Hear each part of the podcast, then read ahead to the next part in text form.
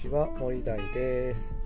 え、この番組では仕事論や副業術について配信しております。はい、えー、というわけで皆さんいかがお過ごしでしょうか？今日はめちゃくちゃ暑いですね。北海道31度ですね。えー、まあちょっとやっぱりこういい加減くたびれてきますね。お盆も過ぎたらもうだいぶ涼しくなるんですけどね。やっぱお盆までが相当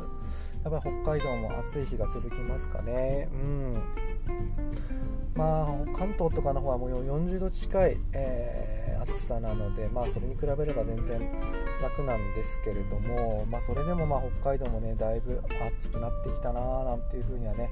えー、感じております。はい、えー、というわけで本題に入っていこうかなというふうに思いますが長く続けるリスクもあるよというようなね話をしていきたいかなというふうに思います。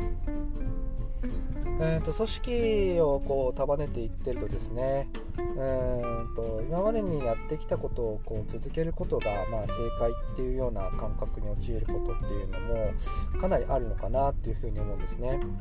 まあ、いわゆる前例に従い続けなくてはいけないっていうような何というんでしょうかね、まあ、文化だとか風土とか、まあ、いわゆる空気とか雰囲気みたいな、まあ、そういうものに、えー、ま覆われるっていうような感じなのかな、まそういうものとかですね。あとまあこれまでのやり方とか歴史とかをまあ背負ってきてるものが多いからということで、ま、今までのやり方をこうずっとやり続けなくてはいけないんじゃないかっていうようなことに、えーまあ、囚われるっていうような言い方が正しいのかなというふうに思うんですね。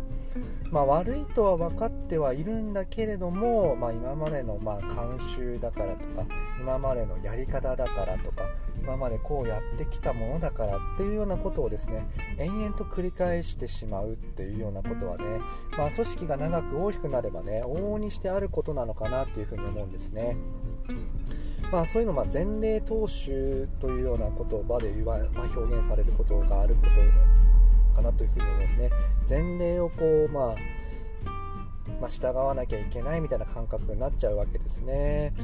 まあ、なので、まあ、やっぱりこう今まで築いてきた歴史とか文化とか、まあ、上の人たちっていうものをねやっぱりこうぶっ壊してでもね進めなくちゃいけないようなことっていうのはねよくあるのかなというふうに思います。うんなので、まあ、そんな時はですね、まあ、ぜひ前例踏襲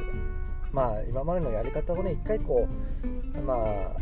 ゼロにこうリセットしてみて物事を見てみませんかというようなことで、まあ、議論していかなきゃいけないのかなというふうに思います。まあ、やっぱね、こう長く大きくなってきた組織のやり方を変えるっていうのは本当に大変なことだと思うんですけれども、やっぱりうまくいかないものはうまくいかないっていうことですね。客観的なデータをもとにえ物事をこう、まあ、見る、まあ、常識を常識として見ないで、えー、やっぱりこう違うやり方をチャレンジしてみるっていう、ね、ことはね、まあ、一つ必要なのかなというふうに思います。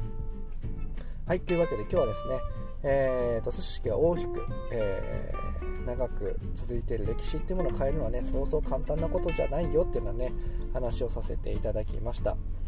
はい、えー、私の作っているブログや、えー、この Twitter 音声配信ではですね、えーと、仕事論や副業術について発信していますのでそちらも参考にしてみてください、えー、それではまたお耳にかかりましょう。またね